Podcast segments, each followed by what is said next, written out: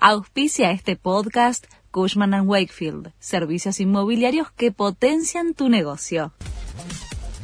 La Nación presenta los títulos de la tarde del martes 22 de agosto de 2023. Alerta y preocupación en el gobierno por ataques a supermercados en distintas provincias. Agustín Rossi y Aníbal Fernández hablaron de accionar delictivo organizado y dijeron que hay una intencionalidad sobre la serie de robos a comercios y supermercados por parte de grupos que se dieron en las últimas horas en Córdoba, Mendoza, Neuquén y un intento frustrado en la ciudad de Buenos Aires. Desde el kirchnerismo duro creen que hay un plan para desestabilizar al gobierno con un objetivo electoral. Varias estaciones de servicio van a cerrar de noche en contra del congelamiento de precios. Lo anunció una cámara que nuclea a pequeños empresarios del sector. Son más de 5.000 estaciones de servicio y 65.000 empleos.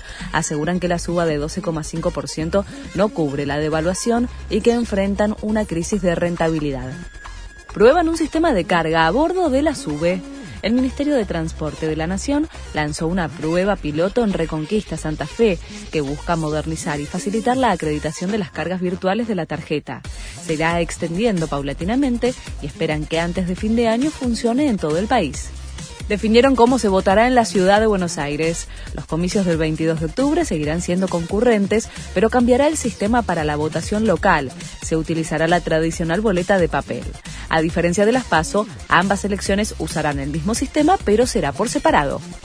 El fin de semana largo movilizó 860.000 personas. La Confederación Argentina de la Mediana Empresa resaltó el impacto económico de 38 mil millones de pesos que dejó el traslado de turistas locales y extranjeros por las distintas ciudades del país.